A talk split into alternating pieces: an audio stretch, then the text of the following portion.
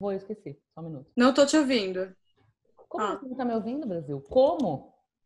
Não, agora eu tô. Agora eu tô. É que a sua boca mexeu e o som veio. Era uma gracinha. Três Três noites. noites. Três noites. Três noites. Três. Noites.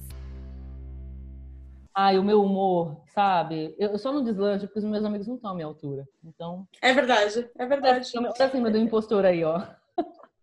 Peraí, calma, deixa Tá. eu gravar.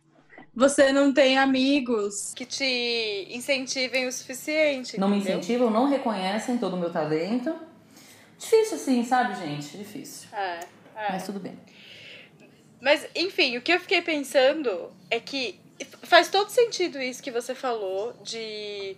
Ah, quando a gente desenrola. E se e se a gente conseguisse desenrolar aquele, aquele bagulho kármico lá que você tem travado, né? Se a gente conseguisse desenrolar, acabou, o que que faz? Você, você pronto, né? Se desintegra e vai pra próxima vida, é isso? E, e reencarna Mas, como um assim- esquilo, entendeu? Aí se fudeu. Tem isso, eu concordo com você. Mas é porque eu realmente fiquei muito perturbada mesmo. Tipo, eu, eu, eu tô pensando nisso já tem muitas horas. Já tem basicamente 24 horas, porque eu, eu terminei de ler esse texto ontem, mais ou menos esse horário. E eu tô há 24 horas pensando nisso. Pensando que qual é o sentido da gente ficar aí remando contra essa maré se já tem uma probabilidade gigante daquele negócio dar errado, porque segundo as runas, o, o, o baralho e o tarô, eu já tenho uma propensão aquilo dar errado. Mas a propensão não quer dizer que a maré tá contra, entendeu? A propensão é uma maré. Agora, o esforço que você vai empreender para nadar contra a pororoca, meu amor, aí é que tá, aí é que tá o aprendizado. Não tô querendo romantizar, mas eu também tenho muita dificuldade em aceitar esse, aceitar não, né? Em, enfim, ouvir esse tipo de coisa porque parece de fato romantizar sofrimento. E eu, é, inclusive, contra alguns pensamentos religiosos, também tenho dificuldade é, com o pensamento religioso por causa disso. Porque, diante da minha ínfima, é, o meu ínfimo conhecimento religioso, das vezes que eu ouvi, sempre é, romantizava o sofrimento como se de fato a nossa vida fosse sobreviver a isso. E aí o nosso valor está em sobreviver. Eu não acho que a gente tem que sobreviver, acho que a gente tem que ser feliz. Mas lidar com as nossas dificuldades e as nossas inabilidades não precisam ser sofridas, né? Elas são desafios. Como a gente, como a gente lida com isso? Que caminhos a gente cria? Como a gente enfrenta essas caídas de ficha? Né? Como a gente enfrenta essas informações que a gente recebe que, que necessariamente não são boas? É, o autoconhecimento ele não é fácil. É por isso que esse papo namastê de ah, o autoconhecimento e as flores que nascem da, da- do lodo. Gente, é, é, é sofrido, é doloroso mesmo a gente se enxergar com os defeitos e as nossas qualidades. Mas não precisa ser sofrido lidar com eles, entendeu? E, e precisa de coragem. É isso. Então, assim, nadar contra a maré, pensando, a maré é o nosso. Pensando aí, né? É o nosso karma. Existe aí uma probabilidade enorme das coisas serem assim. Mas por que, que nadar contra essa maré precisa ser um pesadelo? A gente pode aprender tanta coisa, tanta habilidade nova nadando contra a maré, inclusive que a gente é bom nadar contra a maré. A gente sempre acha que, que lutar contra comportamentos que a gente tem e que a gente aceita socialmente também é, vai ser doloroso porque a gente se convenceu disso também. Já parou pra pensar que isso faz parte? Por exemplo, enfrentar, enfrentar é, decisões difíceis, ou buscar autoconhecimento, ou dizer não para as pessoas, ou saber ouvir um não, ou errar, tentar de novo, dizer não sei. Isso tudo é dito pra gente que é ruim quando acontece. Isso é, isso é nadar contra a maré. Quando você tá lá, nadando contra a maré, e a maré tá dizendo, você precisa buscar o sim, você precisa dar certo, você precisa acertar no alvo, você tem que apostar na certeza. E nada disso está acontecendo. A gente entende o quê? Pô, tô nadando contra a maré. Porque se eu estivesse nadando a favor da maré, a maré me levava e eu não fazia esforço. Eu, eu não sei no que isso pode dar certo, né? A gente nadar é... E de novo, né? Não tô dizendo que não é bom a gente acertar, a gente ouvir sim, a gente ser aceito. Eu adoro, inclusive estou sentindo falta. Mas é, os nãos, eles são tão necessários quanto o sim.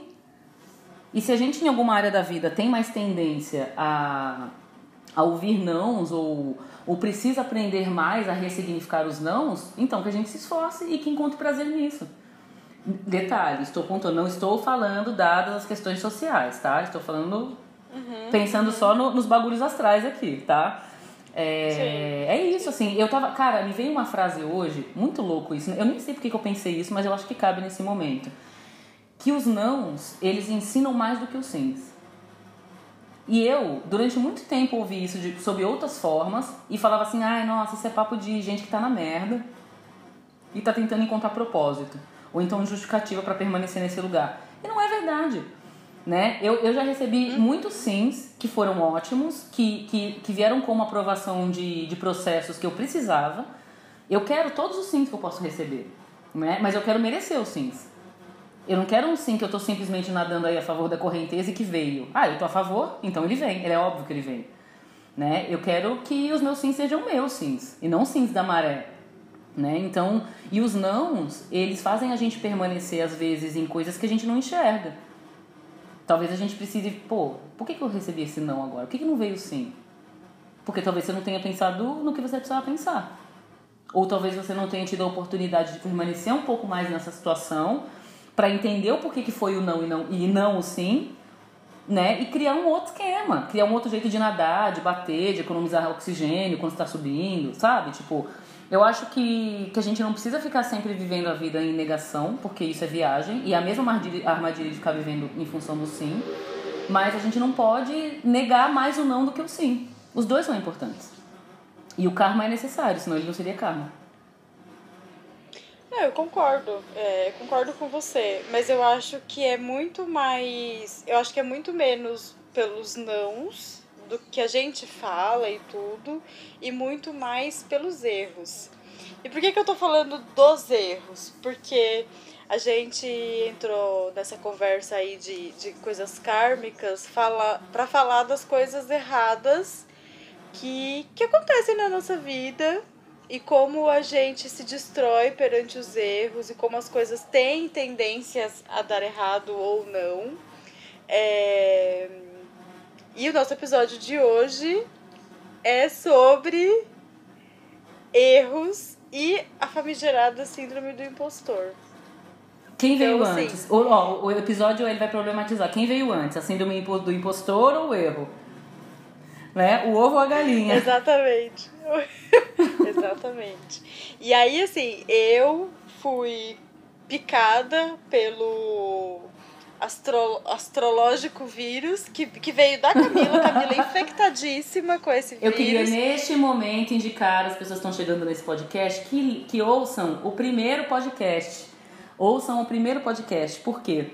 E, e, e lembrem, cruzem esse momento com o primeiro. Esse momento chegou, tá? A mesma Chegou muito rápido, eu primeiro- diria. Não importa, chegou no tempo que tinha que chegar, Cristina. Não chega nem mais rápido e nem mais devagar. Não, chegou muito rápido pra quem ouve o podcast, porque assim, esse seu É. blá blá blá astrológico já tá na minha cabeça há muito tempo.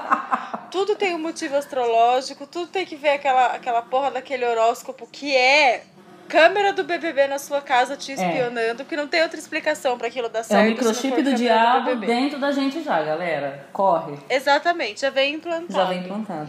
É, inclu- inclusive, queria sugerir essa série.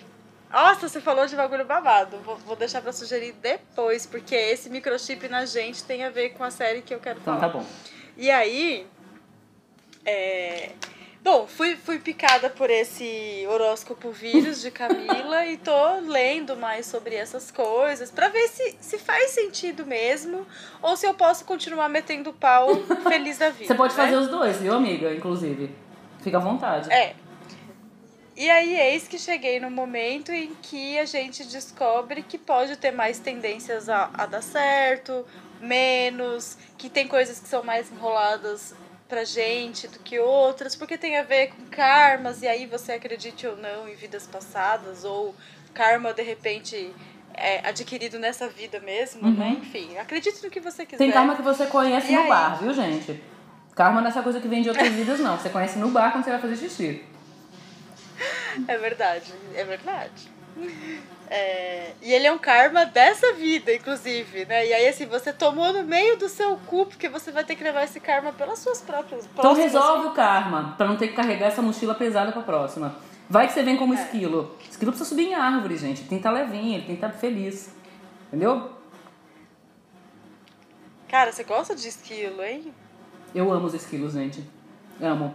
A gente vai falar, falar mais pra frente sobre isso. Eu, vou, eu sou uma pessoa muito obcecada, tá, gente, por algumas coisas. Uma delas é esquilo. Você sabe que na casa que eu morei a minha infância toda, eu convivia com esquilos, né? Onde você morou? Na, no Canadá? Não, em Campos do Jordão, ah, querida. entendi. Lá pode. Lá geograficamente tá autorizado. Lá tem. Lá tá autorizado a ter esquilo. É. Se bem que tem no Trianon também, você sabia, né? No Parque Trianon tem uns esquilos bem fofinhos. Não, nunca Tem. vi. Deve ser fo- fofinhos pero, peronomútil, deve, deve ter uma... Querida, aqueles esquilos já viram cada coisa que eles continuam É. sendo fofinhos. Mas esquilo é legal, esquilo Eles é são legal ótimos. mesmo. A gente pode um dia. Eu vou, eu vou, a gente vai. Em algum tema vai dar pra falar mais sobre eles, gente. Esquilos são incríveis. E aí você vai poder falar sobre os tão- golfinhos também, tá? Que eu sei que você adora falar sobre eles. Tá. Ah. É verdade. Mas o, o, o esquilo, quando ele tá meio sentadinho, ele parece um canguru, Parece. né? E um canguru e de costas ele parece um passarinho, dependendo do jeito que o rabo dele tá. Gente, esses esquilos são É. incríveis. Eles são incríveis. Eles passam leptospirose? Não, eles não são ratos, Cristina. Calma. Mas Eles não são não é de só bo- rato que passa leptospirose. Cristina. Coelhos tá passam, pombos Cadê aquela pessoa que passam. morou em Campos do Jordão, que colhia pinhão, entendeu? Ele entre o rato o pombo. Já aí lutei. ótimo. Já lutei muito com esquilos por causa de um pinhão. Aquela... Ótimo, abraça essa narrativa, é isso aí. Já lutou. Ah, E assim nasceu a saga bom. Era do Gelo, hein, galera? É verdade. Mas, ó, falando do. Voltando pro nosso tema do, do erro, é, Uhum. Vamos supor que astrologicamente. Porque. Vou, vou, fazer aqui um paralelo bem rápido para as pessoas entenderem por que esse assunto que a gente já vinha conversando surgiu e a gente decidiu que tinha que falar sobre ele. É, nós gravamos na semana passada um episódio que foi assim um fiasco de episódio porque deu todos os erros possíveis, não subiu, subiu errado, não tirou, tirou muito tempo depois. Não é, baixava, era não tinha nome. não baixava. Não teve nome, assim, a gente, a gente demorou muito tempo pra, pra conseguir definir o nome daquele episódio. Não da ficou satisfeita, né?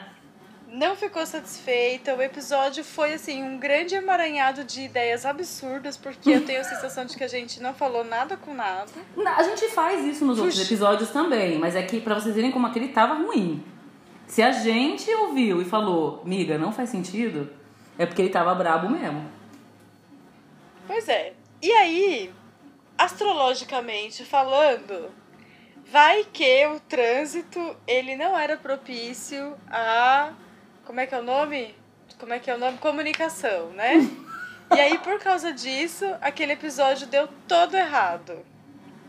Se a gente tivesse gravado com antecedência, se a gente tivesse focado na pauta, se a gente tivesse é, tomado cuidado pra não excluir o episódio certo e baixar o errado, brincadeira. Eu quero dizer que o certo não tava baixando, aí é um problema do senhor Google. O certo não tava baixando. O certo não tava baixando mesmo. Se a gente tivesse se precavido, ainda assim, astrologicamente, teria chance de ter dado errado. Sim. Lembrando, Logo, ela está falando gente- que teria chance. Ela não tá dizendo que foi por causa disso, tá? Segue, Cristina. Cara, eu acho que não foi por causa disso. Eu acho que foi por causa de todos os outros fatores que eu acabei de enumerar, entendeu? Mas que, se tudo tivesse dado certo nesses outros fatores, se eles não tivessem existido, é, e astrologicamente tivesse um nó ali, já teria dado errado. E aí, como é que eu lido com esse erro? Esse erro foi culpa minha? Esse erro foi culpa sua? Esse erro foi culpa da internet? Foi culpa dos astros? Como é que a gente assume? Quando é que a gente assume que o erro foi nosso, Camilo? Cara, eu acho que quando a gente entende que os erros. é, Vou, vou pegar, vou tirar um pouquinho a internet desse, desse momento, porque eu acho que ela, ela, ela que menos tem culpa nessa história, né? Agora. Mas eu acho que quando a gente entende que, sei lá, você fala, ai, erros astrológicos, a conjunção não estava ajudando, nem nada. Cara, eu acho que a gente tá, tá tudo junto e misturado. Eu acho que no final, até, até estar atento a essas coisas também é, faz parte das nossas decisões, né? Qual que é a diferença de uma Cristina de, sei lá, cinco meses atrás, que publicaria esse episódio, com poderia ter tido os mesmos problemas, os mesmos entraves, coisas que normalmente não acontecem com a gente, aconteceram. A gente tem uma facilidade absoluta de fazer o que a gente faz. E, e aconteceram tantos erros que a gente não estava conseguindo nem entender o que estava acontecendo. E de novo, eu não estou dizendo que isso aconteceu ligando diretamente ao fato de Mercúrio, blá blá blá. Não é isso. Eu não sou ingênua a esse ponto, né? A gente sempre. E é por isso que às vezes o papo astrológico me irrita um pouco, porque as pessoas elas ficam tentando simplificar coisas que não são simples. Ninguém está dizendo que se o Mercúrio cruzou o braço e falou não, não comunicarás, você não vai fazer isso. Quem faz isso é religião, galera. Não é astrologia. Então relaxa. Cada um no seu departamento, entendeu? É... Mas existe uma tendência e a gente aceita isso ou não, e tudo bem, né?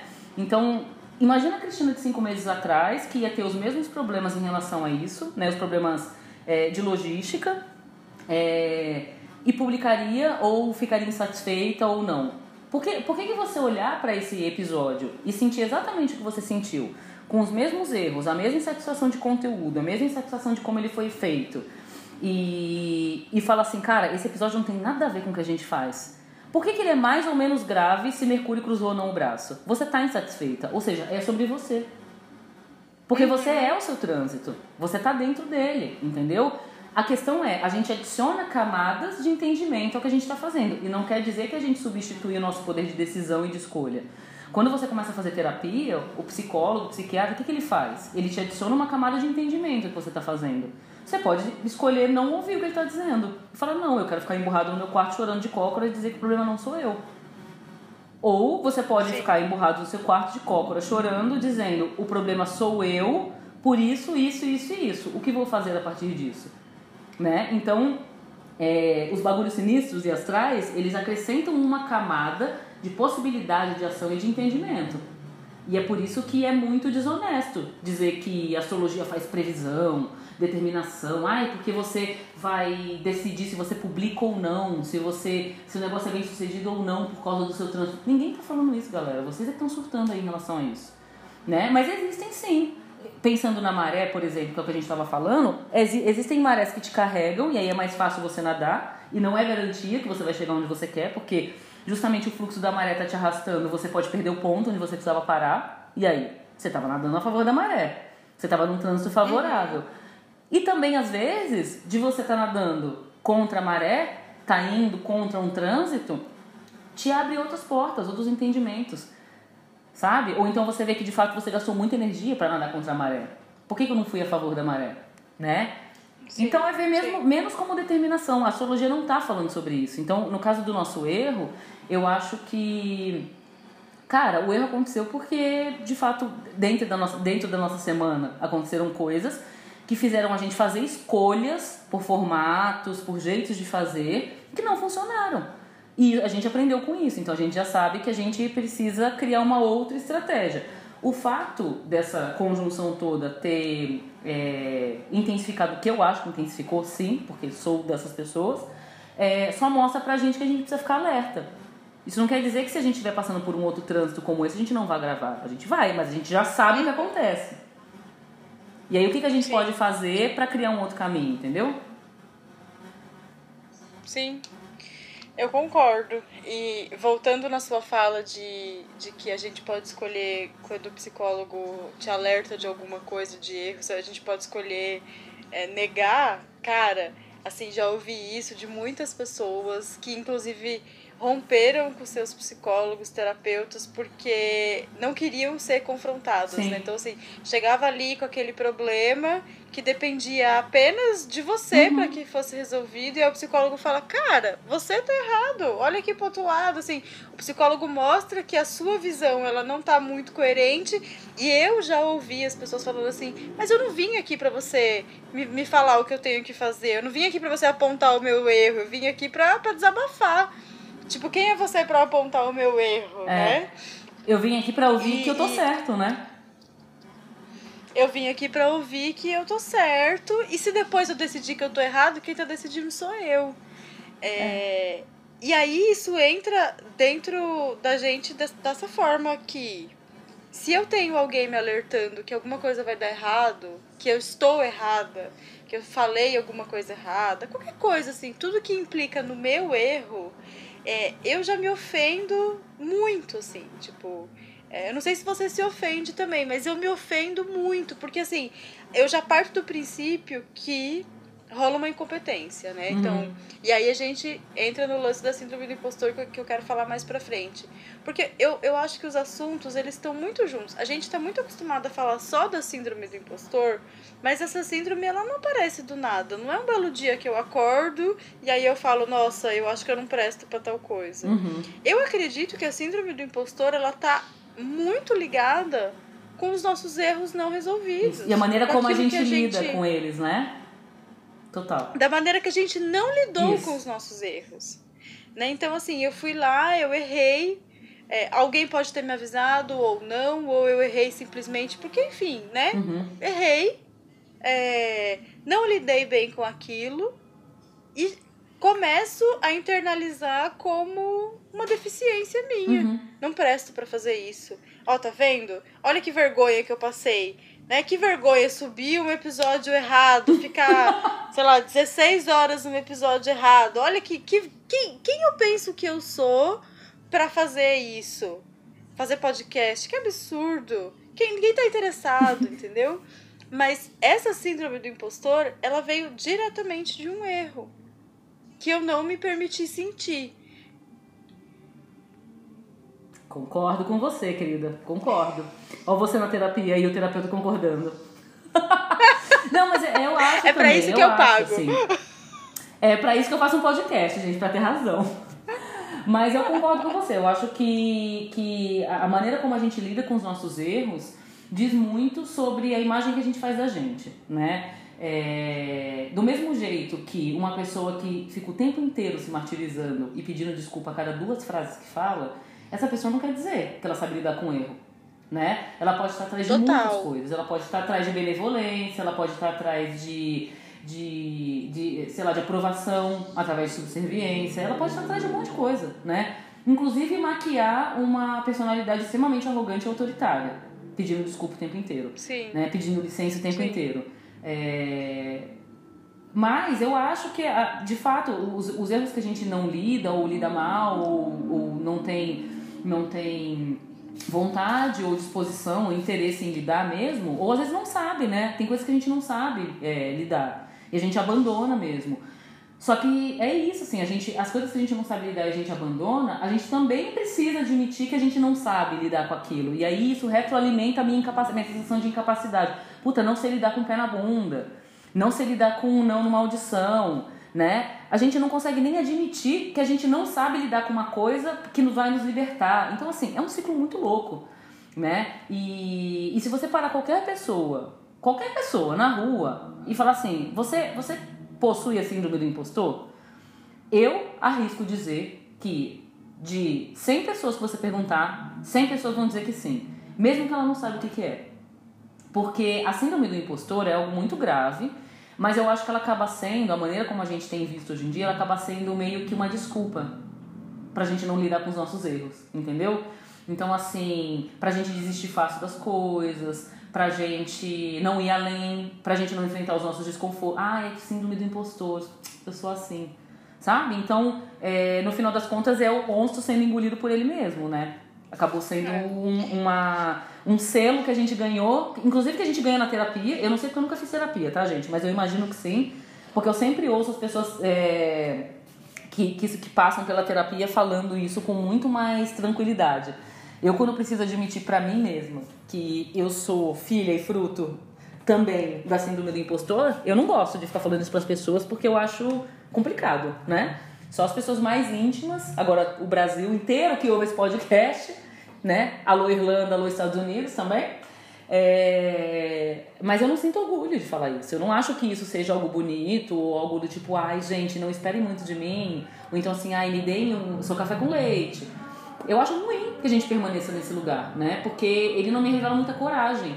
E de novo, eu não estou falando que as pessoas é, que passam por isso, são covardes, ou que a gente precisa sempre empreender uma grande luta homérica. Não é isso. Mas a maneira como eu tenho visto, observado, é, que as pessoas usam esse argumento novo, né? A síndrome do impostor é, o, é, é a nova depressão, né? Ela acaba servindo, ela é mais um desserviço do que qualquer outra coisa, porque as pessoas elas se sentem confortáveis em permanecer nas questões que elas não querem resolver. Exato, exato. E a síndrome do impostor, ela trabalha diretamente com um negócio chamado crenças limitantes. Então, antes disso ser conhecido como síndrome do impostor, já existia as crenças limitantes, que era um assunto muito falado pelos artistas, é, quando traziam seus bloqueios e tal. É, e aí eu lembro que a primeira, uma das primeiras vezes que eu li sobre a síndrome do impostor, e eu li todas as crenças limitantes que vêm com essa síndrome, eu liguei um assunto no outro, mas eu achei muito curioso que quando a gente tá ali no, numa conversa com artistas e tá, tá chorando as nossas pitangas e falando das nossas crenças limitantes, eu tenho homens e mulheres. Quando eu conheci a síndrome do impostor, eu conheci como uma síndrome quase que feminina. Então, assim, é como se os homens não tivessem a síndrome do impostor ou tivessem em muito menor escala, porque socialmente falando, a gente apoia e suporta os homens muito mais do que as mulheres, né? É, não vou nem discutir sobre isso, porque isso pra mim é verdade absoluta. É, mas eu achei muito curioso como que é, um assunto que é falado muito por artistas, tem outro nome, mas acomete ambos os sexos. E isso nunca foi uma discussão no meio que eu transito, pelo menos, que tem, sei lá, grafiteiros, tem fotógrafos, tem é, pessoas que fazem filme, tem todo tipo de, de arte, é, galera que faz bordado, que faz cerâmica, assim, tem muita gente de áreas diferentes.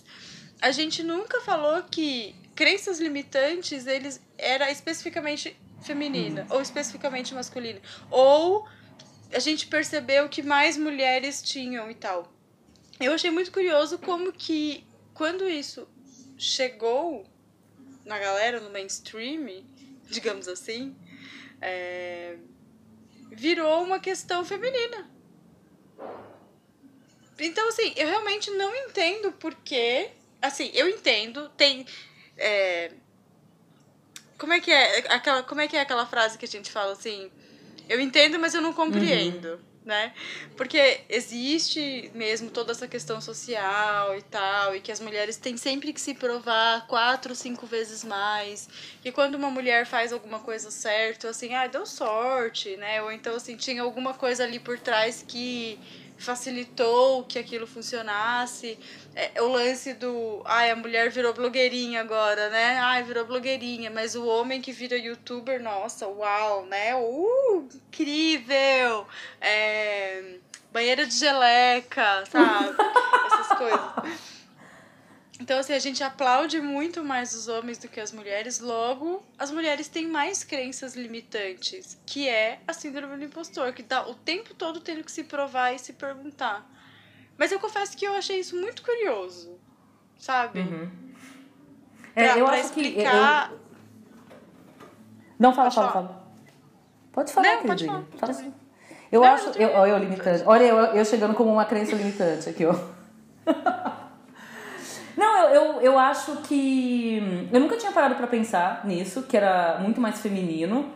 É... Mas também porque os homens que eu ouço falar isso são homens que estão muito mais próximos de performar feminilidade. Né? E também tem isso. E aí é por isso que eu, quando você estava falando, fiquei pensando. Eu acho que além dessa questão que você sempre pontua, que eu acho que é muito importante é, a gente pontuar essa questão de gênero, que de fato as mulheres precisam provar 20 vezes uma coisa que o homem nem precisa se preocupar em provar, ele só pega e faz. É, assim uhum. como, por exemplo, é, pegando as questões raciais, né? Então, assim, para uma pessoa negra ser boa, ela precisa ser excelente e ainda assim ela estará sendo testada o tempo inteiro, né? Isso afeta a nossa autoestima, não tem como, cara. Né? A gente já parte disso. E, e assim, eu não sei nem dizer em que momento da nossa trajetória, né? é, a gente, essa ficha cai pra gente. E assim, de que eu preciso, eu preciso provar que eu sou boa. Né? E eu acho que esse lance do, do, do, do masculino, além dele sequer nem precisar provar e nem pensar sobre isso, porque para eles não é uma demanda, para os homens isso não é uma demanda, ser bom, apenas ser já tá ótimo, porque é assim que é. é eu acho que também existe uma questão de que, e aí é outra, outra face, não, é a mesma face do machismo, mas é aquele momento onde os homens não percebem enquanto eles perdem com o machismo. Porque os homens não falam sobre essas coisas, né? A performance masculina, né, cisgênero, enfim, é, ela é uma performance que não admite erro, né? Então como que os homens vão falar dos erros Sim. deles? Eles não vão falar. Como é que os homens vão parar e refletir? Nossa, eu, eu não sei fazer isso. Nossa, eu fiz errado. Eles vão fugir disso. Também, né? Então, assim... Fala, diga. Homem não erra. Como é que eles vão falar que Então, eles deram errado? Pois homem é, o homem, o homem não erra socialmente, né? Então, assim, qual é o estímulo que a gente, a gente enquanto sociedade, abre para que seja falado sobre os erros masculinos, né? Então, assim, esse espaço não é aberto, né? Ele não é aberto pelos homens, pelas mulheres, pela sociedade em si, porque todos nós estamos submetidos ao machismo. Então, um homem que fica falando das suas incapacidades, ele é um bosta, né? Ele, tem, ele, ele é a mulherzinha. Ele é associado à figura feminina. Ai, você é muito mulherzinha. Para de reclamar. Sabe? Então, é, é isso, assim. A gente, a gente também não tem espaço para isso. Então, eu acho que... Eu não, nunca tinha passado, parado para pensar nessa questão da síndrome do impostor é, na perspectiva do gênero, mas faz todo sentido, né? Então, é, homens não erram. Se erram, não deveriam estar errando, porque o homem não erra. Essa é uma verdade absoluta. Se ele erra, é porque ele tá convivendo muito com mulher, ou ele é muito mulherzinho. E, e as mulheres sempre erram, né? Então, assim, quando ela acertar, vamos dar um biscoitinho aqui, chamar ela de linda, né? E se a mulher não se sente segura sobre o que ela faz, é, não importa o quão bom isso seja, se a mulher não se sente segura para tentar, né? Tudo bem, segue o baile, o normal é isso mesmo. A mulher geralmente é insegura, né? A mulher sofre muito. A mulher é muito psicologizada. Esse, esse, pod, esse podcast tá entrando no outro tema, hein, gente? Segura o tchan. Ah, fala.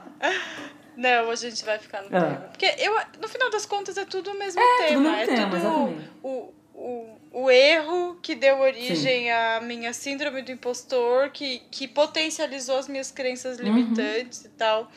Mas a, a minha filha, ela gosta muito de falar uma frase ótima, assim, é, que é... Quando você tá triste, você, mulher, tá triste, e aí você fala assim, porra, tô triste hoje. Aí sempre tem alguém que fala assim, não, fica triste não, você é tão linda. É tipo... você, tá, você é linda, você não tem que ficar triste, porque você é linda. Então, assim, não tem problema. Quem é lindo não tem problema, quem é lindo não erra. Isso. Quem, né? Exato. Não, e outra, né? Pra uma mulher, né? A gente ouve uma mulher ouvindo isso. Eu acho que eu nunca ouvi um homem é, ouvindo isso. Nunca falei, cl- claro, né? Mas assim, você não ouve. É. Ah, não fica triste, você é tão lindo.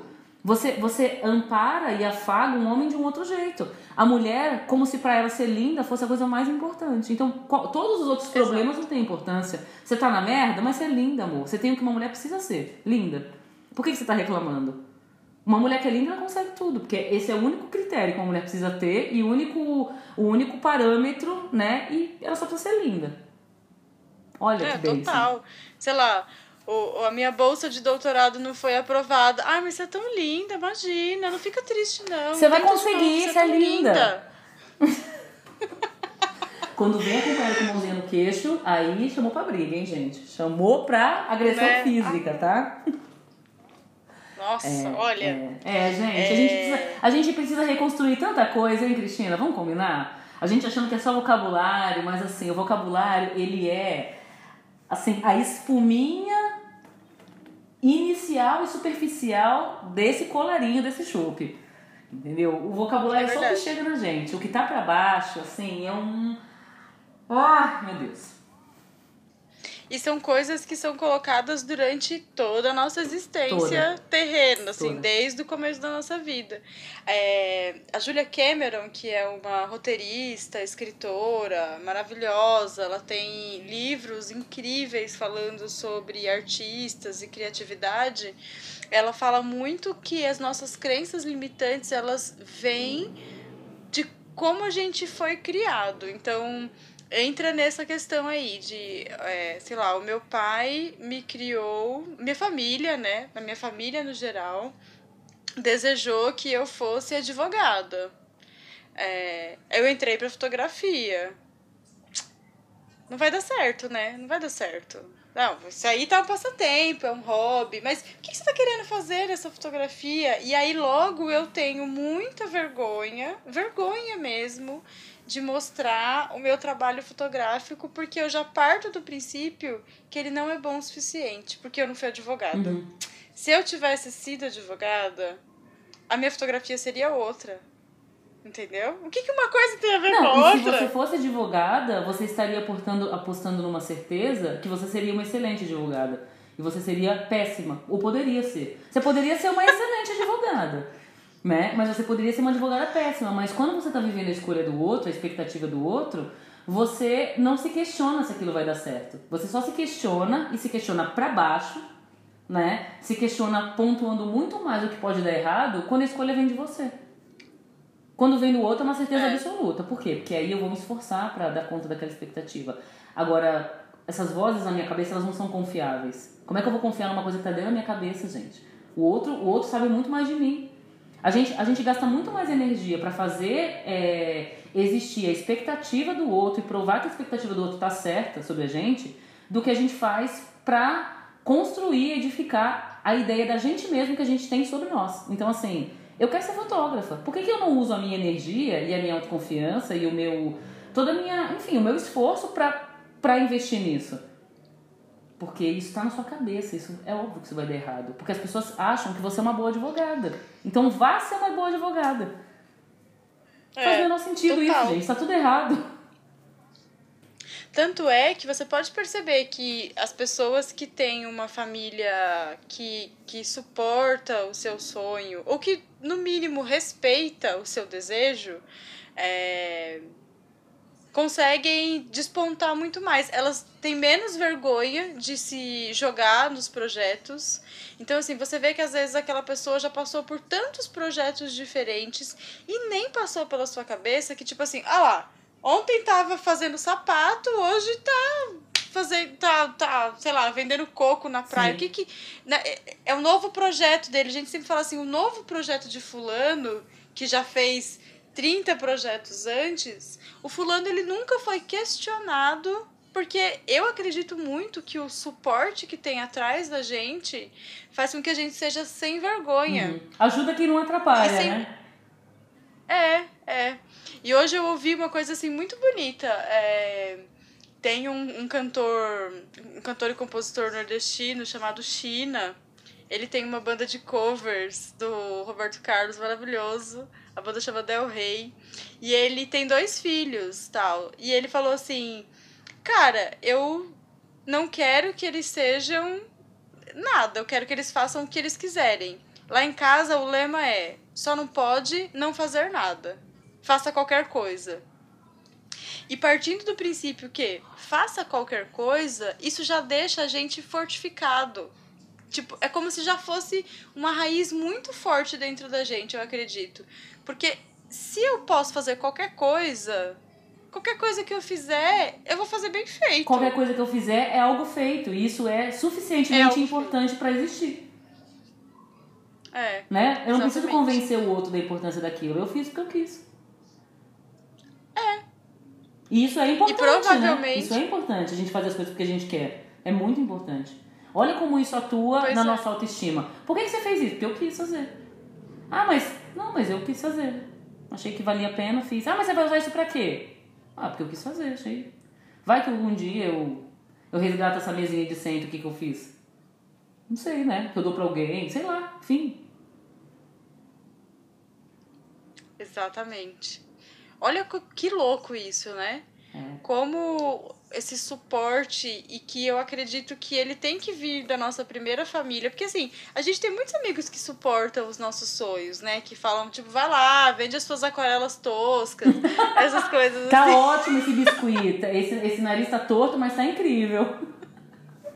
Ah, conceitual, né? Picasso fazia Isso, daquele jeito, então exatamente. você pode enfim, né? Como é que era a história do Matisse mesmo? Qual? Que o cara chegou na exposição do Matisse e a mulher tava com a barriga verde lá, e aí o, o, o visitante falou assim: Ah, eu gostei da sua pintura, mas a mulher tá com a barriga verde. Matisse falou: Mas isso não é uma mulher, é uma pintura. Pois é. Olha lá, olha, olha a família, Então, olha a família é do. Matisse aí. Ué, mas tá tudo bem, gente. Isso, isso não invalida. E aí vamos conversar, conectar com o começo da nossa conversa. Isso invalida a obra do Matisse? Se ele tivesse inseguro em relação a isso, né? Se ele não tivesse tomado os nãos, enfrentado os nãos, né? Abraçado, ouvido os nãos, dançado com os nãos e também com os sims, ele ia falar o quê? Meu Deus, a minha, a minha carreira está em risco porque de fato não existem mulheres de barriga verde. É uma fragilidade. É por isso que essa, essa, essa imagem que você falou da raiz, é, ela é, é, uma, é uma imagem importante, porque assim, se a gente não cria raiz em relação ao que a gente pensa sobre a gente, qualquer coisa desaba, né? Qualquer soprinho que bate aqui, ó, leva nós pra qualquer lugar, entendeu? E a gente fica aí vivendo, a gente fica sendo levado, olha lá, hein? Olha que chamada, hein? A gente fica sendo levado pela maré. Entendeu? É, é verdade. Mas ó, quando você me contou sobre essa história do Batiste, que ele bateu o pé e falava assim, não, mas eu não quero fazer isso, eu quero fazer do jeito que eu acho que tem que fazer, do jeito que eu quero. é, Na hora que você me contou isso, eu pensei, ele devia ter algum suporte. Porque é muito difícil você se bancar quando tá tudo indo ao contrário. E, e falando especificamente da primeira família e do nosso ciclo íntimo mesmo. Se o Matisse lá fizesse a pintura de acordo com o que era da época, ele seria só mais um. Mas ele falou assim, cara, não, né? Uhum. Sim. Tipo, vou fazer o que eu quiser fazer Vou, vou nadar contra a maré. história. né? É, Ana, inclusive, maravilhosa, minha amiga, que estará com a gente em breve, sempre me indicando bobagens astrais que fazem muito sentido, tá? Ana, você vai contar pra gente essa história em primeira pessoa, tá? Que ela leu a biografia do Matisse, eu não li, tô falando de orelhada. Vai. Mas é, isso faz muito sentido e isso entra sempre dentro das nossas conversas, Sim, né? sim. Porque é, por mais que a gente queira ser original, ter ideias legais, fazer aquilo que a gente acredita, a gente é impactado diretamente todos os dias pelas coisas muito tradicionais. E quem quer bancar um sonho que vai contra a maré? É. Vigente na época, Sim, né? sim. Não, e é, e é Logo, louco sim. isso, sabe por quê, Cris? Porque isso que você tá falando faz muito sentido, porque assim, assim, ali, inclusive, tá lá o nosso e-mail, se alguém tiver, manda e-mail. Eu preciso abrir esse e-mail pra ver se alguém mandou e-mail, tá, Cristina? Mas eu acho muito difícil, muito difícil que alguém consiga estar 100% ileso a, a interferência do que de fato tem valor na época.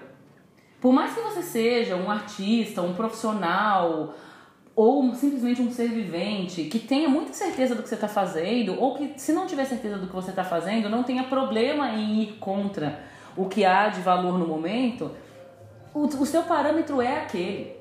Alguma relação você tem que estabelecer com aquele parâmetro, até para negar você precisa se relacionar com ele, né? E aí se você estabelece um trabalho onde você de fato constrói a, a sua, enfim, a sua carreira ou a sua assinatura, o seu repertório pela negação do que é vigente, é, você precisa criar um outro canal de valorização, porque a valorização não vai vir. E em algum, algum impacto na sua personalidade aquilo vai ter. Pode ser, sei lá, eu, eu sinceramente acho que em algum momento isso, isso vira fortalecimento, mas depois de um tempo. Porque é aquela história, se você só fica tomando não, só fica tomando pancada, você precisa nadar muito contra a maré para desenvolver um outro estilo de natação. Porque no começo você se afoga, você engole água, você não você se questiona, mas é tão mais fácil nadar a favor da maré, por que que eu tô indo contra? Qual é o meu problema em relação a isso, né? Então, até você desenvolver um estilo de nado que você consiga tirar proveito da sua escolha de nadar contra a maré, leva tempo.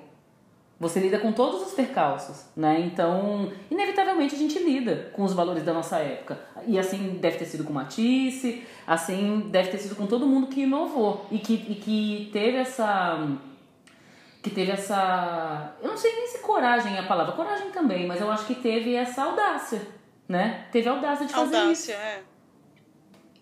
Mas, cara, quando a gente sabe que é a hora de parar de remar, de nadar contra a maré? Porque, assim, às vezes a gente tá lá convicto que aqueles nãos que a gente tá recebendo é simplesmente por outros fatores. Então, assim, ah, é o fator da época, é o fator do ciclo social que eu tô tentando introduzir aquele negócio. Existem outros fatores que a gente precisa analisar antes de falar assim, não, isso aqui realmente não tem futuro. Mas eu preciso parar para pensar de verdade quando é que um negócio tem futuro ou não. Uhum. Porque senão a gente fica tão convicto naquilo e acaba se perdendo, vira um puta de um teimoso. Sim. Porque você fala assim, gente, eu, eu acredito tanto nisso. Uhum. Assim, eu quero ser incompreendido, entendeu? É, tem As pessoas só vão entender a minha obra Isso. 100 anos depois. Depois que eu desaparecer dessa casa, vocês vão me dar valor. Então, assim, aonde é que você acha que a gente precisa parar e falar assim, não, realmente isso aqui não tem futuro? Cara, eu acho que nadando. A gente só tem essa resposta nadando contra.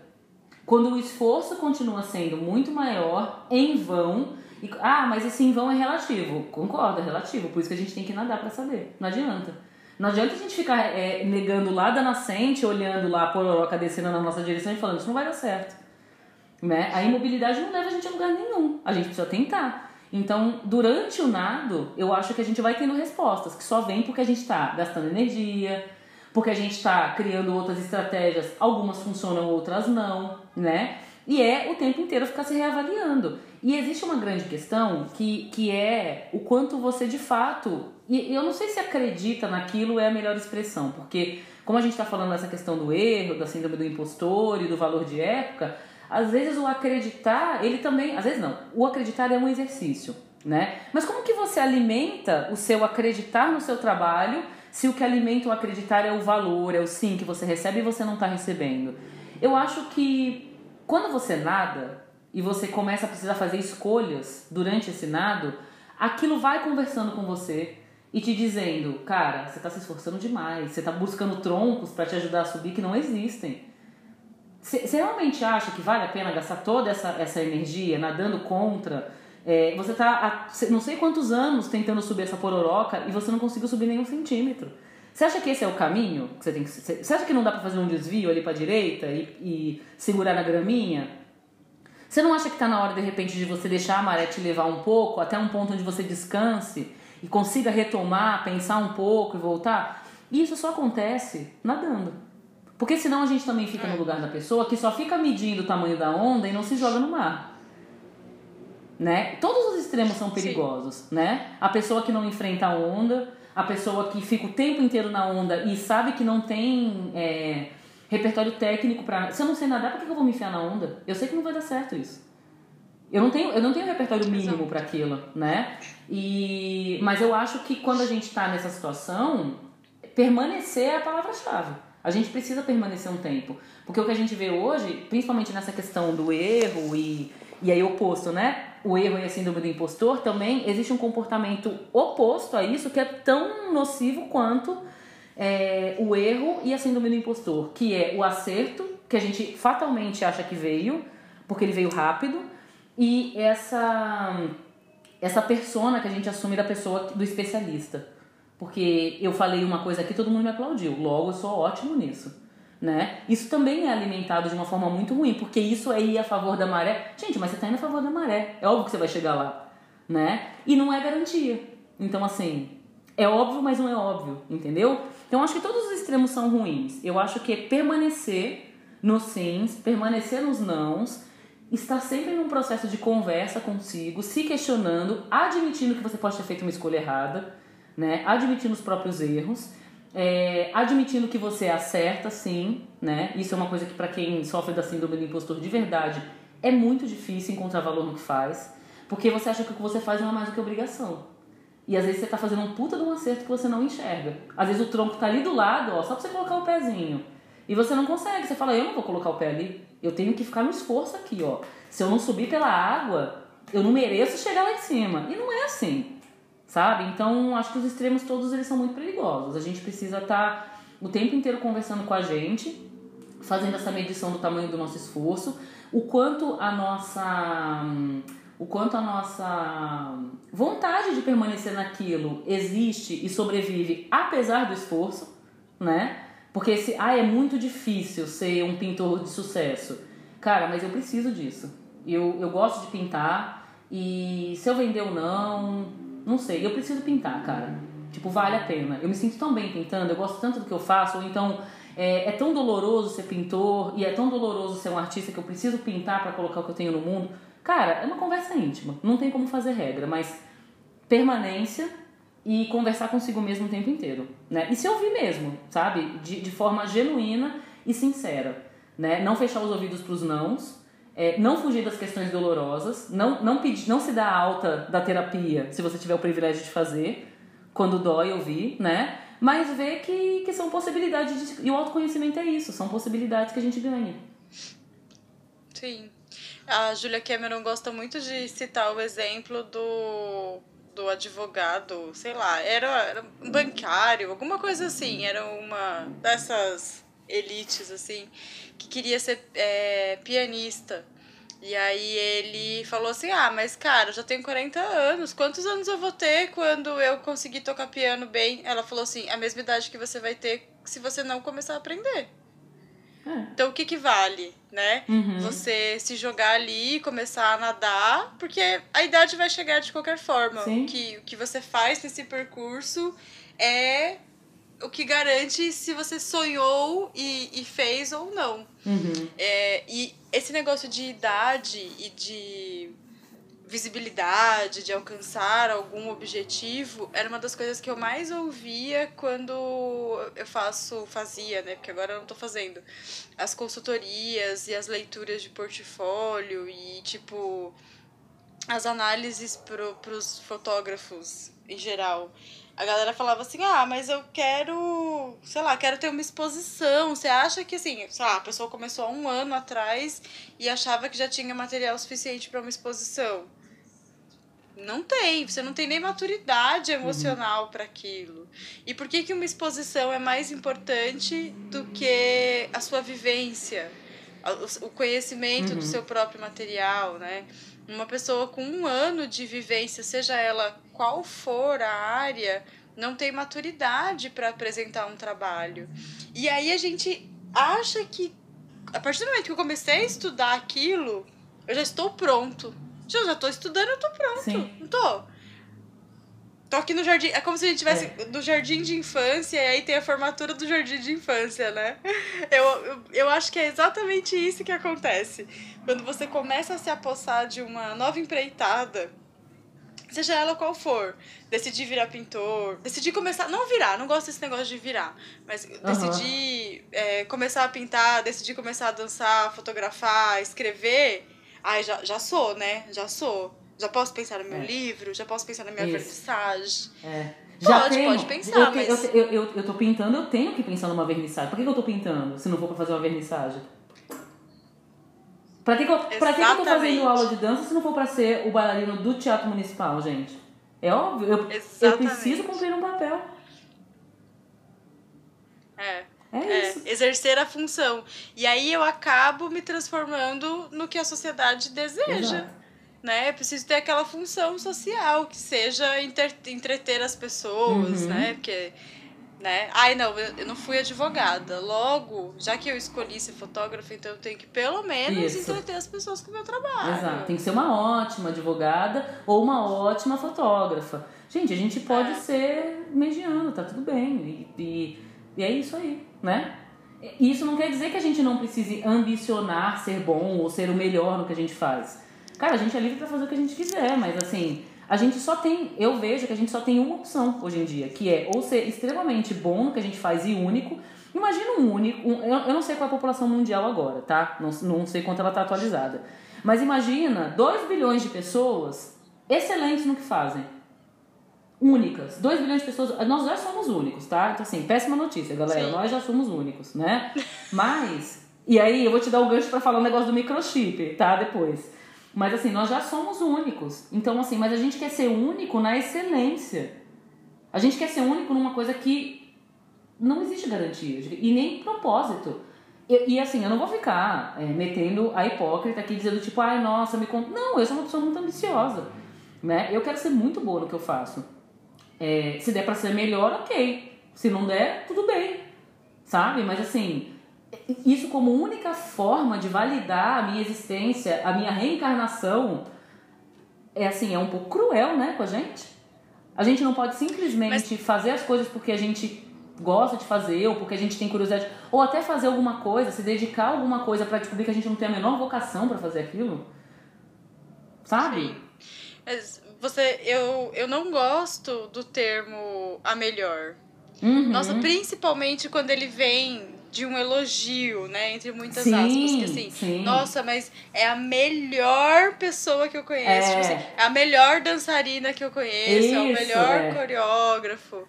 Eu não Isso. gosto porque eu tenho a sensação de que você está invalidando todas as outras pessoas total, que fazem isso. Total, total. Total. Eu vou, eu vou te jogar uma problemática aqui, que eu já sei qual é a resposta, só por essa fala, mas foi uma frase que me veio essa semana também. É, eu tenho poucos amigos, amigos, amigos, tá? Só que cada um deles veio num momento da minha vida. Eu tenho amigos que são mais antigos, amigos mais recentes. Cada um desses amigos do meu núcleo duro de amizades, eu tenho uma intensidade de troca e de relação, né? Muitos colegas, muitos conhecidos e poucos amigos.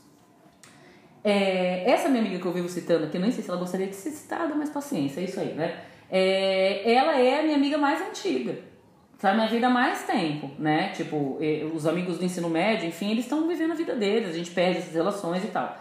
É, principalmente quem não mora no mesmo bairro, né? Desde sempre. E essa minha amiga, ela, eu nunca consegui chamar ela de nunca consegui falar sobre ela, assim, ai fulana, Ana, tá? Não vou mentir o nome, Ana. Ai, a Ana é minha melhor amiga. Eu não consigo falar isso. Apesar da Ana ser a pessoa, a minha amiga que está mais tempo na minha vida, a pessoa com quem eu tenho muita conexão, a gente precisa ter uma ideia, a gente nasceu no mesmo dia, né? Somos do mesmo signo, isso para mim é a maior prova que tá tudo certo lá em cima, entendeu? Astrologicamente tá tudo alinhado. Mas apesar dela, dela atender, entre aspas, os critérios, né? Vamos usar esses termos que as pessoas usam para dizer que fulano é minha melhor amiga e tal, se eu disser que a Ana é minha melhor amiga, eu vou dizer para os meus outros amigos, que são meus amigos tão intensamente quanto, mas que chegaram em outros momentos, que estão ali se relacionando de outro jeito, que são outras unicidades completamente diferentes. Que assim, gente, vocês estão abaixo da Ana. Sabe? Quando na verdade a Ana é única na minha vida. Assim como o amigo X é único, assim como o amigo Y é único. Né? Eles não, eu tenho certeza que se reunissem eles numa sala, eles não estariam competindo pela minha amizade para ver quem é o melhor. Quem é o melhor, gente? Corrida do ovo, sabe?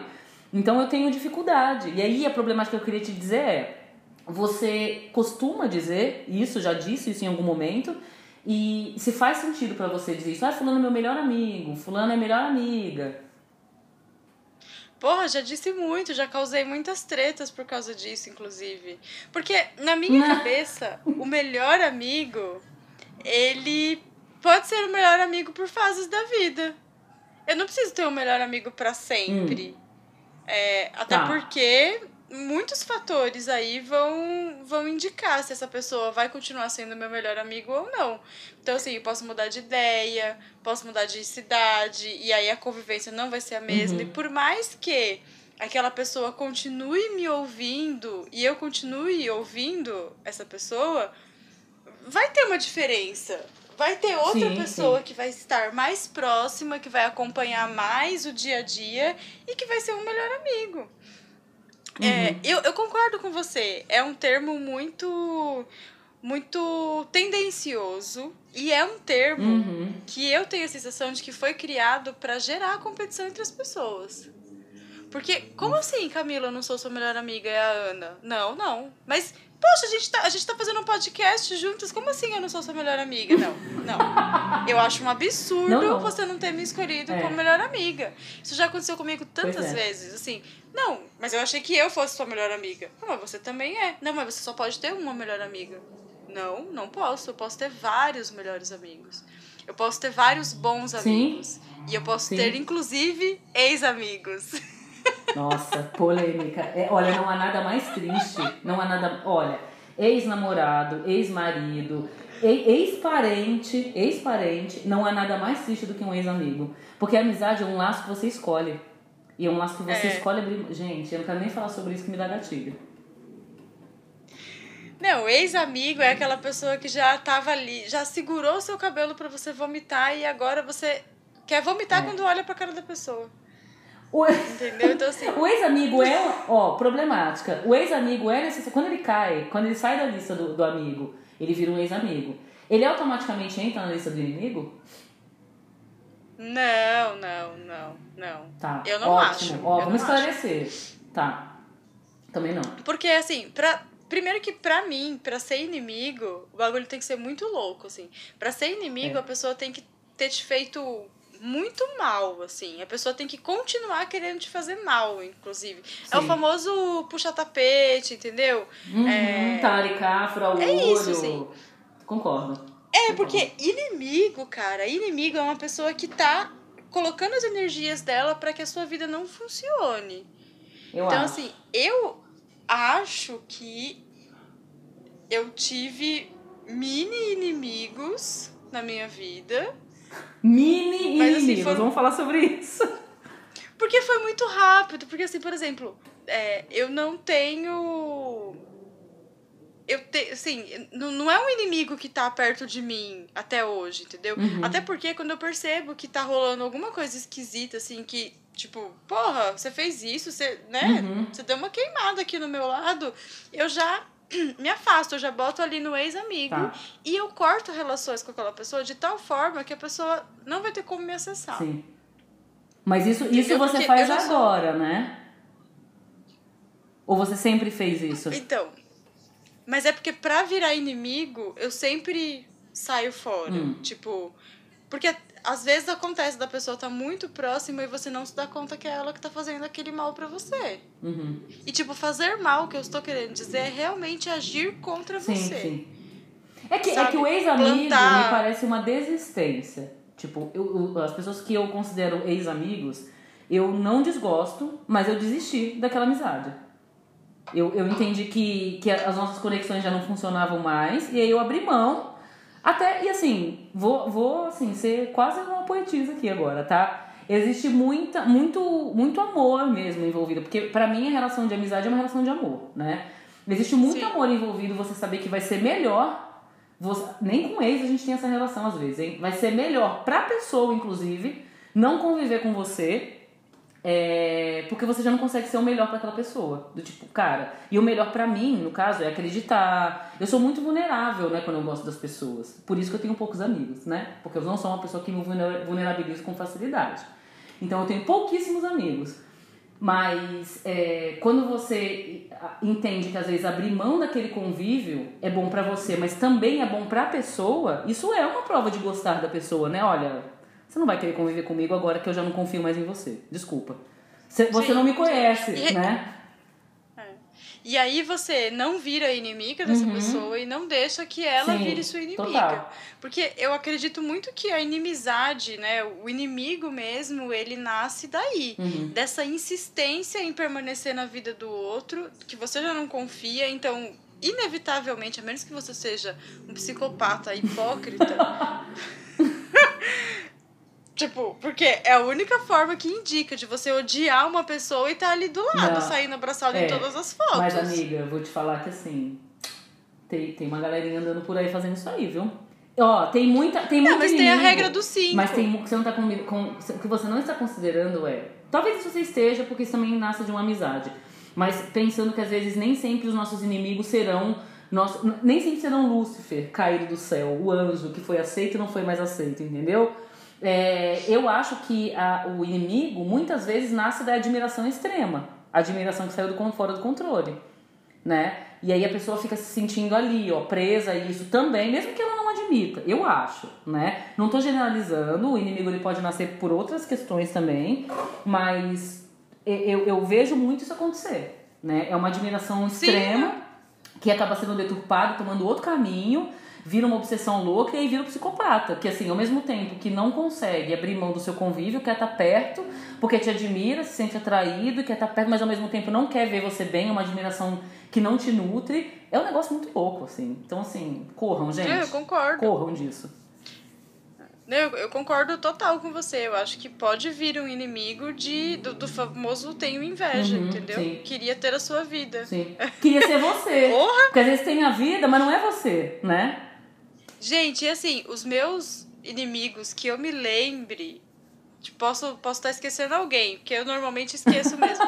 Mas os que eu lembro, eles vieram disso, assim, de uma inveja. E olha que eu não sou grandes coisas, não. Eu sou uma pessoa normal, A gente tá, o nosso tema do nosso podcast é qual mesmo? Recorda aqui pra Ai, mim. é síndrome do impostor. Ah, tá bom. Não, é sério, mas assim, eu não tô fazendo assim, a, a, a, a síndrome. A síndromeira. cometida de A síndrome. Sandra Rosa Madalena. Não é isso, assim, porque eu tenho uma vida normal, eu tenho uma vida. Amiga, vai Tipo assim, falar isso gente, pro psicopata, ué. Vai falar isso pro psicopata. Ué, Exatamente. gente. Porque é isso, existe traços da minha personalidade que a pessoa desejaria ter, traços É. da minha vida. Pode ser assim, uma vírgula, pode ser assim, o fato de eu andar de fone na rua, a pessoa pode desejar aquilo e virar minha inimiga. É. Com certeza. E eu acho que a pessoa que, que tá nessa situação, ela- nem ela tem dimensão do porquê que ela se sente atraída. Porque é isso, se você parar pra pensar, dentro da nossa lógica, né, amarrando aí todos os temas, sobre o erro, sobre a síndrome do impostor, sobre a questão da validação, do que é uma carreira consolidada, do que não é uma pessoa de prestígio, no final das contas, é, a gente se faz essa pergunta, né? Quando a gente tá diante de uma situação dessa, do tipo, nossa, mas por que, que essa pessoa criou esse interesse? A minha vida é tão desinteressante, eu sou uma pessoa tão normal. Porque não é sobre você, é sobre ela, né? Tipo, ela tá enxergando valor nisso. E às vezes não é uma coisa que necessariamente seja. é, que tenha valor, que, que não faça diferença. É sobre a pessoa. A pessoa é doente. Né? Então você podia ser assim, o Michael Jackson, entendeu? E ninguém ser obcecado por você, porque você fala, tá, é o Michael Jackson, é óbvio que ele vai ser assim. Sabe? Então, tipo, eu acho Sim. que isso não tem a ver com o quanto a gente. Porque senão, amiga, seria o quê? Pessoas que atraem. Tudo bem que tem um pouco isso também, né? Mas aí é tema para outro programa. É, tem gente que atrai psicopata, tem gente que atrai esse tipo de comportamento. Mas aí a gente volta nos karmas aí. No, no karma, Cara, é. Olha, entendeu? Aí a gente volta no karma, no ra... Quando eu entendi o conceito de ralo, jogue no Google, ralo de energia. Quando eu entendi isso, caraca, muita coisa fez sentido. Mas assim, apesar de existirem os karmas e os ralos de energia, é, eu acho que no final das contas a pessoa é doente mesmo. Ela passa, ela passa por um processo onde ela precisa de ajuda, cara. Sabe? E ajuda às vezes vem justamente do afastamento, né? Então, eu prefiro cortar esse ralo, né? Então, Sim. sorry. Mas é triste, gente. Né, e falando, falando desse lance de psicopatia, a gente sempre imagina o psicopata como aquele assassino doido, Isso. aquela coisa toda. Que guarda a cabeça no perversa, congelador, mas- né? É, e vai comendo aos poucos, aí é outro tipo, assim, canibalismo. É outra categoria. É, mas tem um, um conceito da psicanálise, da psiquiatria, se não me engano, que fala que a cada cinco pessoas que eu convivo, uma delas é. Tem algum traço Sim, de psicopatia. E aí, a psicopatia, ela não é só aquele cara que mata, esquarteja e faz de conta que nada aconteceu feijoada. Uhum. É, a, a psicopatia tá, tá dentro de uma inveja excessiva, uma pessoa que, que, sei lá, puxa o seu tapete no trabalho e leva um bombom pra você, né? Aquela pessoa que, assim, na sua frente te ama e na hora que você fecha a porta ela fala, aí, tá vendo? Nossa, coitada, né? Se eu não ficar aqui falando que ela é maravilhosa, ela nunca vai acreditar. Então, assim, ela depende de mim. O psicopata, ele, a pessoa que tem um traço de psicopatia, não deixa o outro viver a própria vida, então tá sempre ali, colocando inclusive crenças limitantes. Sim, total. Porque isso é um traço de psicopatia. Você falar assim, nossa, caraca, meu, vi ali um vaso. Queria comprar aquele vaso ali no antiquário. Ah, mas não vai combinar com a sua casa? Não vai combinar com nada. Na sua... Isso não é seu estilo. Não, eu sei qual que é Sim. seu estilo e esse vaso não é o seu estilo. Uhum. Então, É. a gente precisa também olhar para essas coisas e aceitar que isso é uma faceta da mente humana e realmente enxergar, parar de viver nesse mundo do, da Cinderela, onde só existe o bom bom e o ruim ruim, e quando é ruim ruim, ele vai Isso. embora o que, o que deu certo e o que deu errado, e onde é que a gente tá nesse lugar, né? A gente pode dar certo e dar errado, e voltar pro certo e dar errado, e o errado ser certo, e tá tudo bem. Esse lance que você falou do Exato. traço de psicopatia, Cris, eu fico pensando porque é muito louco, assim. É, talvez a gente mesmo, né, esteja exercendo isso na vida de outras pessoas e não consegue perceber. A ideia desse episódio, gente, não é deixar todo mundo paranoico, tá? Mas assim, é para que a gente é, faça, não faça as pazes, mas para que a gente considere possibilidades, né? A gente, por isso que eu bato nessa tecla da palavra do autoconhecimento. Quanto mais a gente se questiona, quanto mais a gente se coloca em xeque, melhor a gente é para conviver em sociedade, porque a gente destabiliza as coisas. Né? A gente coloca as coisas em perspectiva e sai desses personagens que você falou. Gente, se eu não sou bom, talvez eu seja o ruim. Gente, a única verdade Uhum. para que serve esse cálculo é: se você não é a vizinha pelada, se você não tá vendo uma vizinha pelada, você é a vizinha pelada. É a única coisa que serve. De resto, a gente sempre tá no meio. Entre uma coisa e outra, mais pro outro, mais pro lado, né? E isso tem a ver também com, a gente, com o que a gente estava falando sobre os trânsitos astrológicos. Por isso que com a psicologia, com a psiquiatria, não são ciências definitivas, porque o ser humano não é definitivo. Ele é temporário, né? Então não tem como vencer como verdades absolutas, né? E, e isso que estava falando dos comportamentos, é, por exemplo, a gente, um comportamento que a gente fala bastante, que a gente às vezes não. é, que a gente sempre coloca na caixinha do bom e nunca se pergunta se a gente está sendo bom ou se o outro está sendo bom com esse comportamento, se isso é normal. Ajudar, ser muito benevolente, por exemplo. É, se você parar qualquer pessoa na rua, aquela mesma 100 pessoas da pergunta lá do síndrome do impostor, e falar assim: ajudar os outros, estar disponível para os outros, é bom? É bom, eu concordo. 100 vão responder que sim. Mas e quando a sua ajuda acaba sempre colocando o outro num lugar de vulnerabilidade? Isso é bom? Os relacionamentos abusivos, eles, eles pautam isso, né? Quando você tem amigos que são muito próximos a você, que estão sempre te ajudando em coisas que você não precisa ser ajudado. Isso, e como isso alimenta a sua síndrome de impostor, porque te diz que você não é capaz de fazer aquilo sozinho. Só que você não tem discernimento para entender isso e fala assim, pô, se tem alguém me ajudando, é porque eu não consigo fazer sozinho, né? Então você. E ajuda sempre é bom. Eu aprendi que ajuda é bom. E se eu não aceitar, eu tô sendo ruim. Eu tô sendo, sei lá, arrogante, que seja. Né? Então, são essas perguntas que a gente tem que. Gente, viver dá um trabalho desgraçado. Dá muito trabalho viver, né? Mas essas, a gente precisa se fazer essas, essas perguntas e essas perguntas. Não que a gente precise ficar se perguntando o tempo inteiro, porque senão a gente não vive, não desfruta. Mas é a, a metáfora da maré que a gente está subindo. Quando vem um incômodo, destrinche esse incômodo. As respostas estão lá. Por que, que eu estou incomodada com isso? Por que, que essa ajuda não me parece uma ajuda? Por que, que eu estou me sentindo fraca com essa ajuda? Por que, que esse elogio não me, não me soa como elogio? Eu não me sinto, eu não me sinto valorizada com esse elogio. Por que, que é, essa falta de ajuda me doeu tanto? Por que, que, sei lá, esse abandono me dói mais, esse abandono me liberta?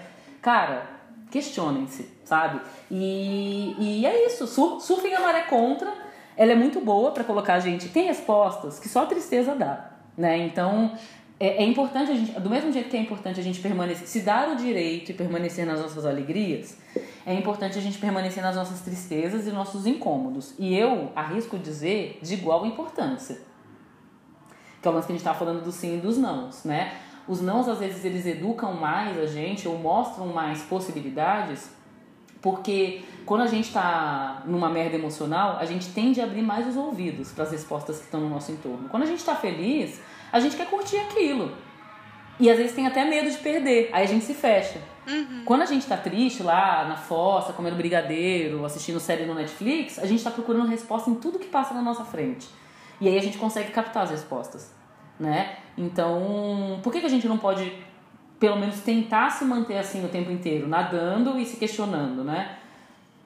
Me parece um bom plano. Posso estar errada, mas. Sim. E olha, lembra daquela frase de vó que é muito ajuda quem não atrapalha. Total.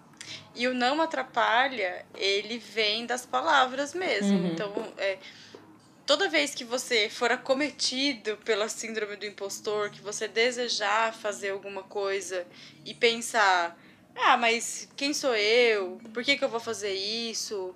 É, primeiro, eu gostaria que a gente se perguntasse qual é a postura que eu, que eu estou tendo em relação àquilo. Então, assim, sendo honesto mesmo. É, eu domino isso que eu estou falando ou eu estou aprendendo? Então, já vou me colocar na situação de questionador, pois estou aprendendo. Se eu domino, eu me aposto desse domínio.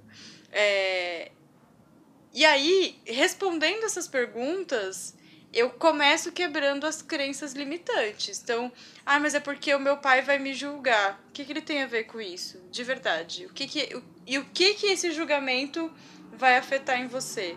Porque o fato de você não fazer alguma coisa porque o seu pai vai te julgar, porque o seu amigo vai falar, ah lá, ó, ó lá, o que tá acontecendo agora, ó lá, o que tá fazendo. Isso não vai deixar, é, isso não vai mudar que você já pensou aquilo. E tudo que a gente pensa, eu acredito que a gente pode de alguma forma executar. E eu tô falando isso também muito para mim, inclusive, né? Porque todos os dias a gente tem que lutar com essas crenças limitantes. E eu acho que seria muito bom se a gente começasse a escrever as nossas crenças limitantes e a pensar sobre elas. Pra, tipo, quebrar mesmo esse rolê de síndrome do impostor aí, porque eu já tô de saco cheio dessa porra.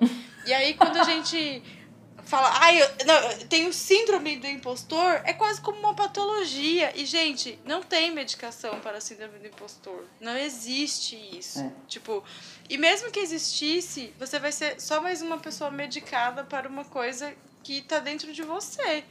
Que alguém colocou, provavelmente. Então, assim, na maioria das vezes a culpa não é sua, ela foi plantada lá.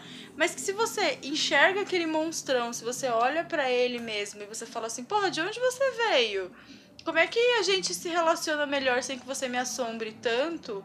Que é o que você tá falando, é se enxergar, se olhar, sabe? Se questionar o tempo todo. Mesmo que isso faça com que você viva menos feliz. Não, e é isso, né? A gente, a gente não precisa viver feliz o tempo inteiro. A, a infelicidade faz parte, né? É, o que é injusto... Ai, como diria Vander Wildner, eu não Ah. consigo ser alegre o tempo inteiro. Olha lá, é isso. Não, mas é verdade. Eu acho que é, o que a gente precisa lutar pra destruir, e a palavra é destruir mesmo, é essa infelicidade que não, que não advém da existência humana, assim, né?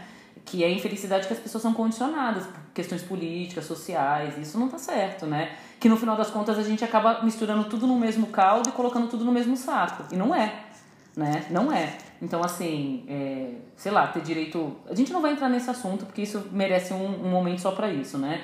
Mas a gente ficar ju- justificando é, essas infelicidades que advêm de escolhas que a gente faz e realidades que a gente cria por coisas que dizem respeito somente a gente. Então, assim, por que, que a gente não pode se dar o direito de, de falar, eu errei? É tão bom. A gente, isso, isso conversa muito com os episódios, como a Cris disse, a gente tá sempre falando da mesma coisa, né? É, o não sei, o você perguntar o porquê não, né? Então, a gente tem, a gente merece passar por isso. A gente merece se ouvir falando não sei. A gente merece é, receber um, uma descompreensão é, de, não, de não saber as coisas, de não precisar entregar tudo sempre perfeito e, e performar com essa perfeição que alguém criou.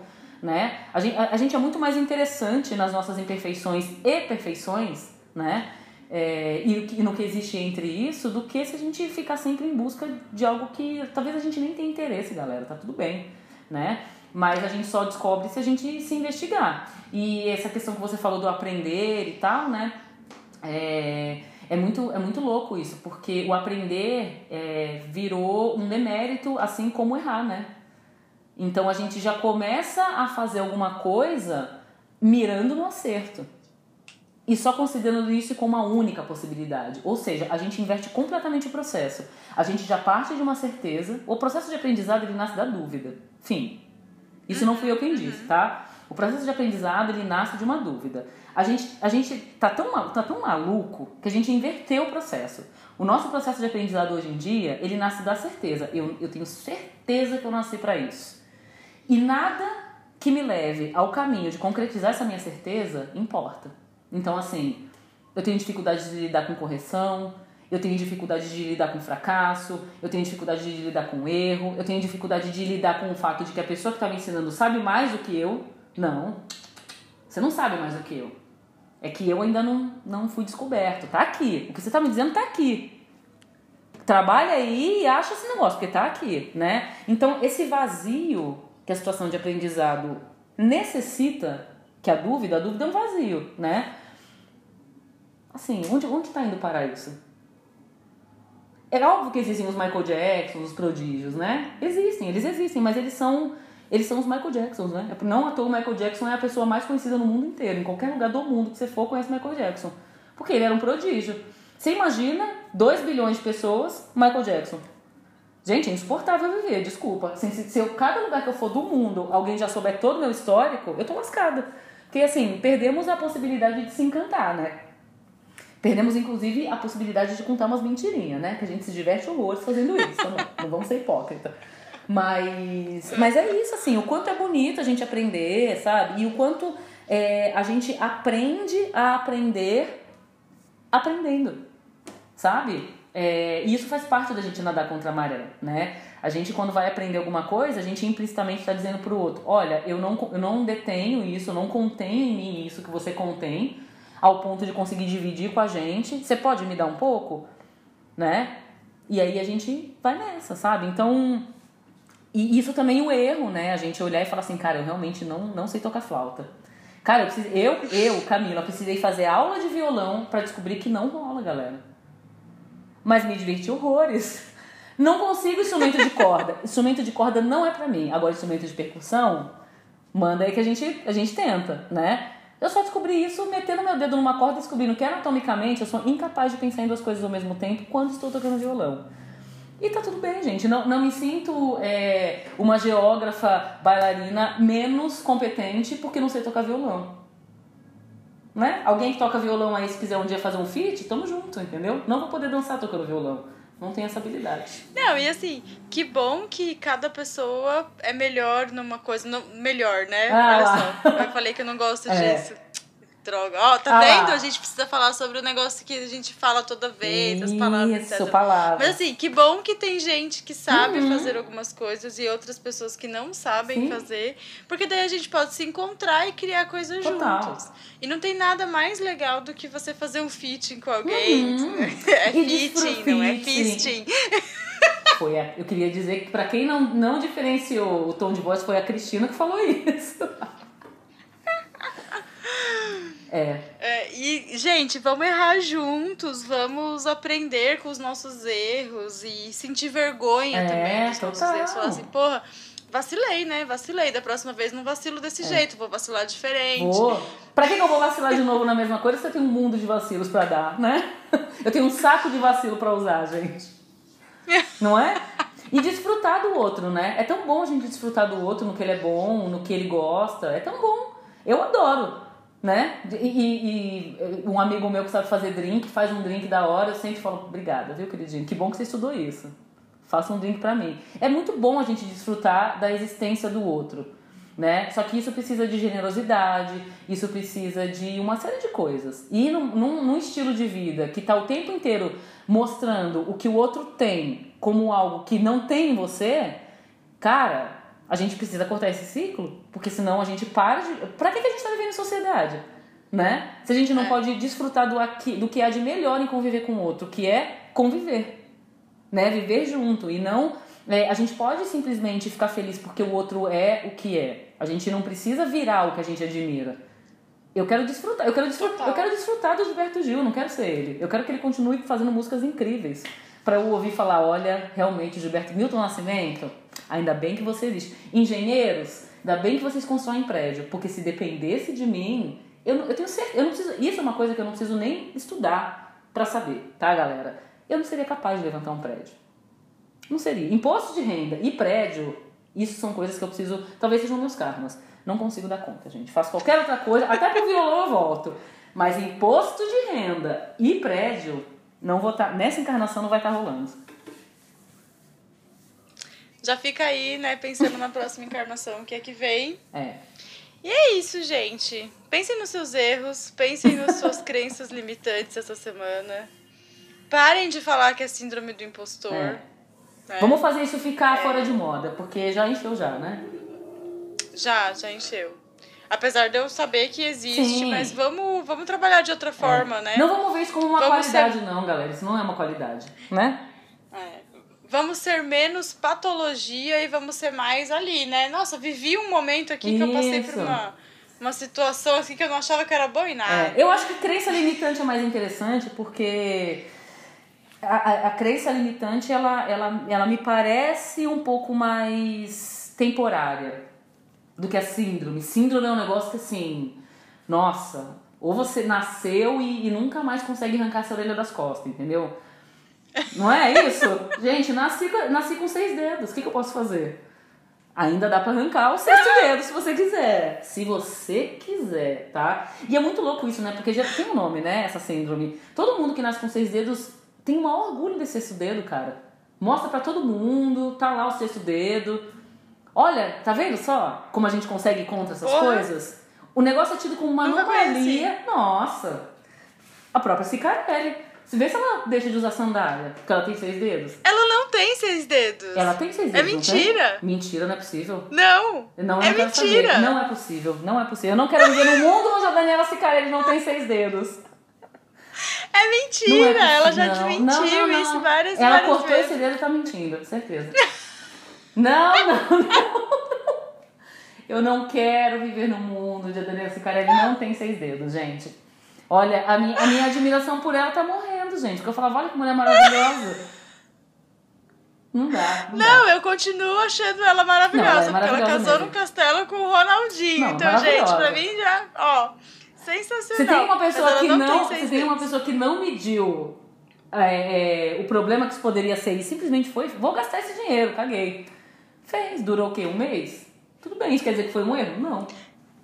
Não, Quem- foi maravilhoso, casou deve ter você comido e bebido bem. castelo? Eu nunca casei num castelo. Essa experiência eu não tenho. Ela teve, mesmo tendo durado um mês, entendeu? Agora essa do dedo é osso, hein? Eu não vou jogar no Google, tá? Eu vou confiar no que você tá falando. Ou então eu vou deixar. Eu, eu acho que eu tô fugindo. Eu quero deixar essa crença aqui na minha cabeça de que ela já teve seis dedos. Mas ó, o fato é, pessoas que têm seis dedos, vocês Nossa, arrasam. Vocês morrem de caiu. orgulho desse sexto dedo e é isso aí, gente. Bora lá. Amiga, você tá aí? Cá? Oi, meu amor. Cai... Travou pra mim, Travou, que tivesse querida? Não, senhora, tô aqui, lindinha. Inconformada, mas tô aqui. Então tá, então a gente, vai, a gente vai ter que cortar quando for o... Eu não vou jogar isso no Google. Fechou? É isso aí, gente. Essa semana vai ter podcast. Um beijo, obrigada. Tchau. Beijo, gente. Tchau. Três noites. Três noites. Três noites. Três noites.